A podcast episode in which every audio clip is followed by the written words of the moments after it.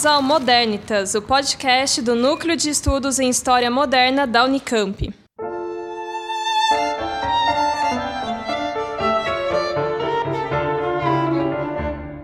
Saudações, caros ouvintes, está começando o Modernitas, o podcast do Núcleo de Estudos de História Moderna da Unicamp. Eu sou o Rafael. Eu sou a Nara. E hoje estamos aqui com a ilustre presença do nosso mestrando, quase mestre, César. Bem, oi, gente. Hoje a gente vai discutir um pouco sobre o que são fontes históricas, o que são os arquivos, como que é o trabalho do historiador, é, como que é o nosso dia a dia, né, no, fazendo a nossa pesquisa, e para isso a gente chamou aqui o, esse exímio pesquisador, historiador. Obrigado pelo qualificativo. Né? É. Desmedido às vezes, mas tudo bem. Eu acho que essa ideia surgiu, né, da gente falar de fonte histórica, né? Hum. Porque fonte histórica porque eu acho que tem muita dúvida sobre como que é a, a pesquisa em história. Uhum. É, eu lembro quando eu era professor, é, eu perguntava para os alunos, como é que vocês acham que se faz uma pesquisa em história? E a resposta, acho que você já deve ter passado por isso, é em livros de história. A resposta que eles iniciam, tudo bem, faz, faz sentido, é em, em, livros de história. Mas o que mais que pode ser usado né, como uma fonte uhum. histórica, como um objeto de pesquisa em história?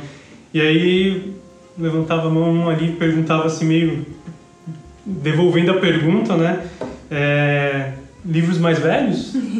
então, assim, existe uma, uma, percepção meio limitada do que, que pode ser uma fonte histórica, do, né, de como se faz a pesquisa histórica.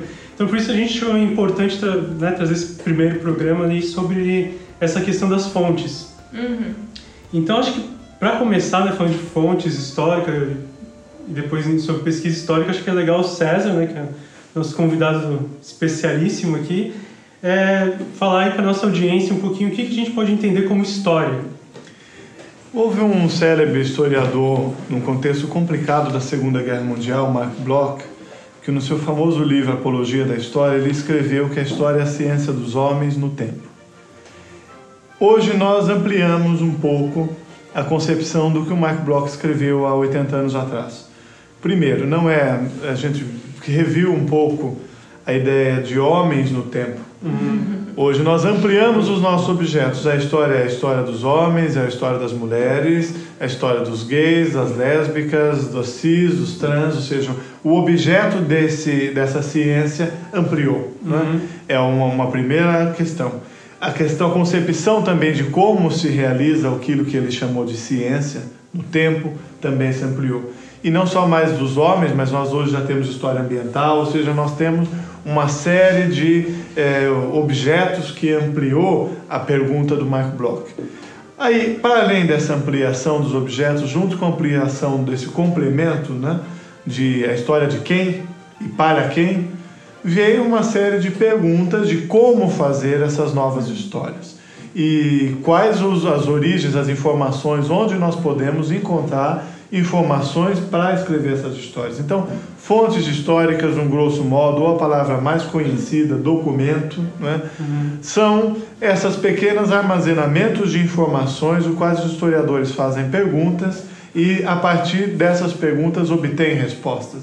E essa concepção dos objetos que, que nós estudamos ampliou também a, as fontes que nós buscamos. Então, desde uma imagem, um monumento, é, uma paisagem, a própria cidade, uhum. sentimentos, ou seja, expressões literárias, artísticas, culturais. Então, tudo aquilo que, como Bloch dizia, cheira homem, uhum. historiador tem que ser meio como ogro, é. tudo que cheira que tem intervenção humana uhum. é passível de ser transformado numa fonte. Eu diria hoje que as fontes históricas elas não são uma coisa em si, elas são um relacionamento que nós tecemos com, a, com as coisas. Não é? Então é preciso uma sensibilidade de alguém que faz uma pergunta, a partir dessa sensibilidade de pesquisa que vem de muitas leituras, de debates, de muitos é, diálogos entre os pares ou com a própria sociedade, porque o historiador não está fora da sociedade, ele faz uhum. parte dela.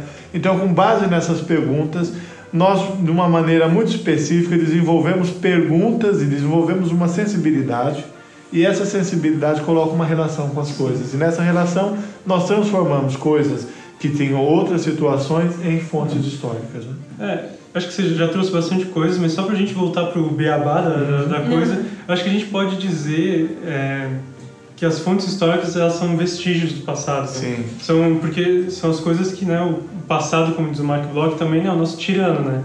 É. Ele, é. ele não nos deixa escolher o que a gente vai, vai, vai ver dele, né? Ele é o que sobrou.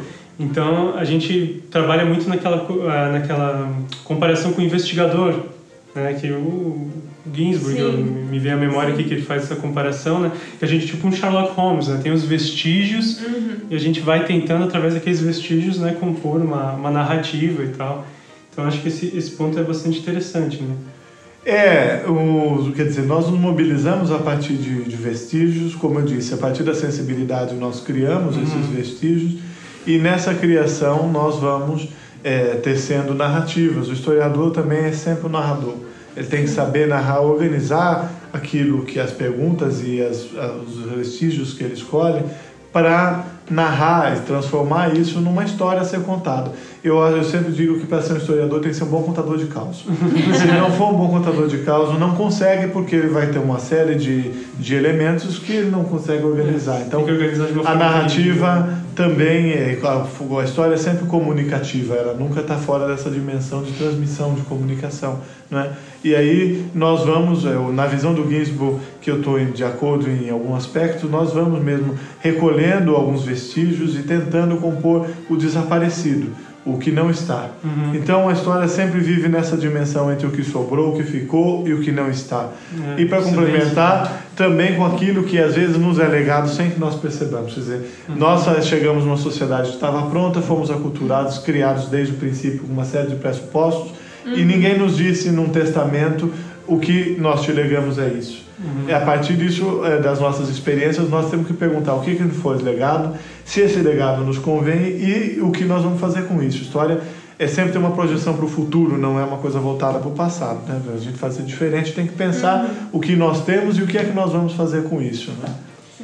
É, eu acho que é, é interessante também, você já trouxe na sua fala, mas só para é, tentar sintetizar também, é, é interessante a gente pensar que esses documentos, eles não, essas fontes, né, elas não falam sozinhas, elas não vão dizer nada para o historiador se o historiador não tiver uma pergunta para elas.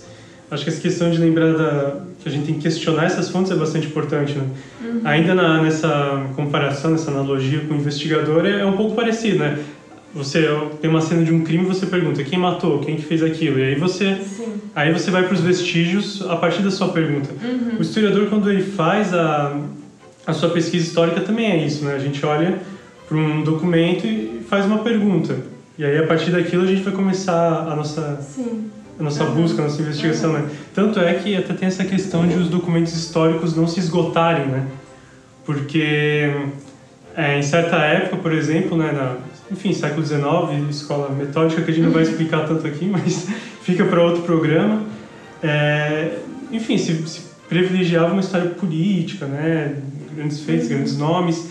E aí fontes como da Inquisição, por exemplo, que é um tema caro que a maioria de nós, né, do, do Modernitas, ficavam de lado, né? Porque, ah, isso ali é fantasia, acusar alguém de bruxaria, isso aqui... E aquilo é, ficava em segundo plano, não era considerado uma fonte válida, porque não era a pergunta da época, né? Aí chega o século XX, como o César falou, as pessoas começam uma série de novas perguntas, aquilo se torna um material riquíssimo e interessante, né? Então, é, é curioso ver como as fontes também dependem da pergunta do historiador, né?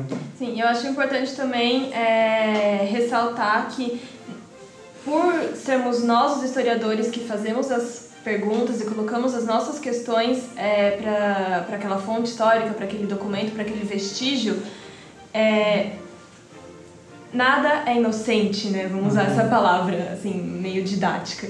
Nem as fontes são inocentes ou imparciais porque aquelas fontes, como já é explicitado pelo César e pelo Rafael também, foram produzidas por pessoas, por seres humanos e a cada período histórico aquelas pessoas estavam vivendo num contexto, tinham as questões próprias deles e eles produzem coisas que são importantes para eles.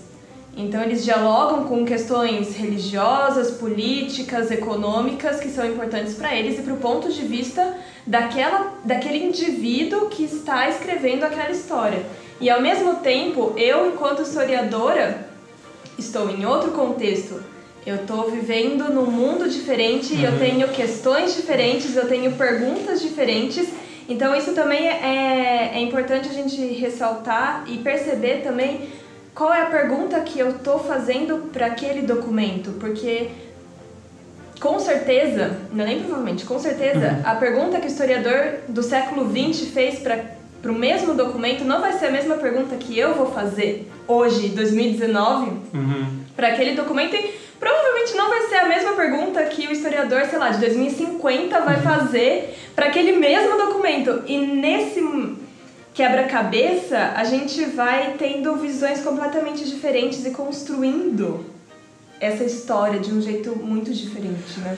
Motivo pelo qual não cabe as perguntas que os nossos alunos nos fazem sobre os livros de história. Por que que se continua escrevendo é. livro de história é. se eles já foram escritos? Quer dizer, então os historiadores de hoje consultariam livros do passado para contar a mesma história. Então, para aprender sobre o Egito Antigo, basta ler toda a enciclopédia de Egito, que eu vou uhum. saber toda a história do Egito. Por que, que as pessoas continuam fazendo a história do Egito? Porque as perguntas mudaram. Essa questão da inocência é muito importante, porque os historiadores e eh, qualquer um que se pergunte sobre o passado não pode ter ingenuidade de pensar que as coisas foram relegadas naturalmente. É, o que eu quero dizer com isso? O natural é o desaparecimento. O tempo corrói as coisas, os documentos desaparecem, os monumentos desaparecem, as pessoas morrem. Então é esperado que as coisas desapareçam. Hum. Né? Curiosamente, quando nós nos deparamos com uma coisa que foi preservada, a primeira pergunta a se fazer é por que aquela coisa chegou até mim? Uhum. Ou Sim. como ela chegou até mim? Essa pergunta nem sempre é fácil de se responder, às vezes ela chega ao acaso. Mas se chegou como? Às vezes também a busca, uhum. porque nós saímos em busca de informações, de partimos em busca. Eu, como um arqueólogo que passa anos fazendo escavações para fazer aparecer uma coisa que ele imagina que está ali por pesquisas prévias, né? 40, 50 anos, décadas escavando em busca de uma coisa que ele localizou. Né? Uhum. Então nós sempre temos que fazer essa pergunta de como chegou até nós. Uma vez feita essa pergunta de como chegou até nós, nós temos que fazer a pergunta de como se produziu aquilo que está diante de nós. Uhum. Então, por que que se produziu? Porque qual foi o contexto de criação daquela determinada circunstância? Para citar um exemplo clássico conhecido, a Carta do Caminha, que uhum. é conhecida hoje como a Carta de Fundação do Brasil, assim foi vista. A Carta do Caminha era um relato em que um padre dava um relato do descobrimento de possíveis novas terras que eram desconhecidas para os portugueses, e ele envia esse relato ao rei e, e conta o achamento de uma, de uma, determinada, uma determinada terra. Né? Essa carta ficou três séculos guardada dentro dos arquivos da Torre do Tombo sem que ninguém mexesse nela. Ninguém se preocupou com ela. Não é?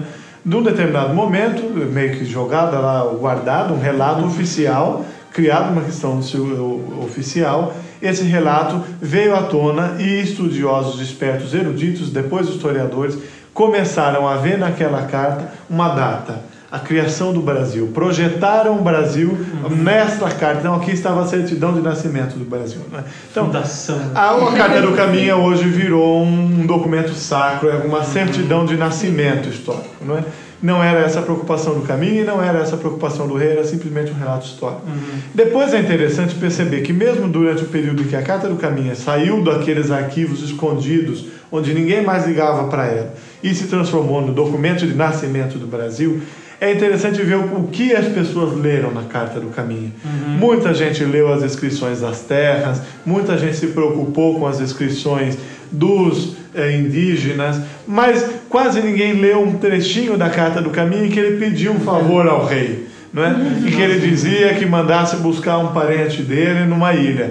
Então, essa carta, esse trecho quase por muito tempo não foi lido. Depois, esse mesmo trecho passou a ser lido como aqui está a prova do nascimento da corrupção no Brasil. É. Alguém que usa do seu poço para pedir a ajuda do, do monarca. Mas isso naquele tempo era completamente esperado, porque se fazia isso. Ou alguém que prestava um serviço ao rei pedia uma graça ao rei pelo serviço prestado. Uhum. Então era uma economia de trocas, de, chamada de mercês.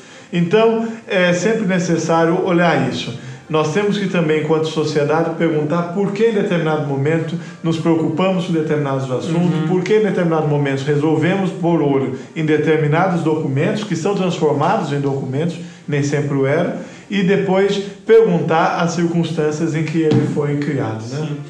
É, isso acho que você já deu, falou coisas muito interessantes. Né? Esse exemplo da carta acho que é muito bom, porque para a gente pensar um pouco essa questão do que a Nara colocou antes, que não, não é inocente a leitura Sim. do historiador e nem a produção do, Sim, do documento era. Ele tinha seus, tinha seus objetivos, Sim. ele chegou até nós por uma formalidade de ser uhum. arquivado, e hoje a gente lê ele com certos olhos, tentando encontrar certas questões, uhum. e então tem toda essa dinâmica. Né? O cara que escreveu a carta, né, o, Caminha, ele não estava preocupado em deixar, né? Ah, vou contar aqui pro pessoal do futuro como é que é o negócio. Sim. Não, era uma função prática dele, né? Então o historiador tem que estar tá atento a tudo isso quando escreve a história. Né? E o respeito da diferença do passado. Porque Sim. o passado não obedece às nossas dimensões, quer dizer, nós fazemos perguntas, mas os outros períodos históricos tinham suas próprias preocupações. A nossa preocupação é de tentar perceber que preocupações eram essas, não é? É o que eu digo. Não dá para fazer do passado uma projeção do presente. Essa é a nossa maior preocupação, de querer projetar coisas para lá o fato da história estar tá sempre sendo reescrita tem a ver com as novas perguntas e preocupações. Exato. A história sempre é feita no lugar do presente, sempre tem a ver com uma compreensão que se busca para o presente, uma projeção de futuro. Mas é sempre necessário deixar claro que isso é feito com debates, isso é feito com é, diálogos, isso é feito sempre com muitos pontos de vista para que se possa voltar à documentação e voltar às perguntas para ver os problemas que elas implicam. E o passado sempre com outras dimensões históricas, ou seja, ele não, não nos obedece, ele uhum. não está a serviço de nada, ele existe e nós tentamos recompor o que deste passado nos foi legado e o que nós faremos com esse legado que nos foi deixado, não é? Sim, acho que puxando esse esse bonde, é muito perigoso quando a gente vê usos do passado para justificar atitudes no presente. Exatamente. Isso é perigosíssimo e a gente tem que sempre estar. Tá, apesar da gente saber que nem nós mesmos somos completamente imparciais, a gente uhum. tem que sempre fazer o exercício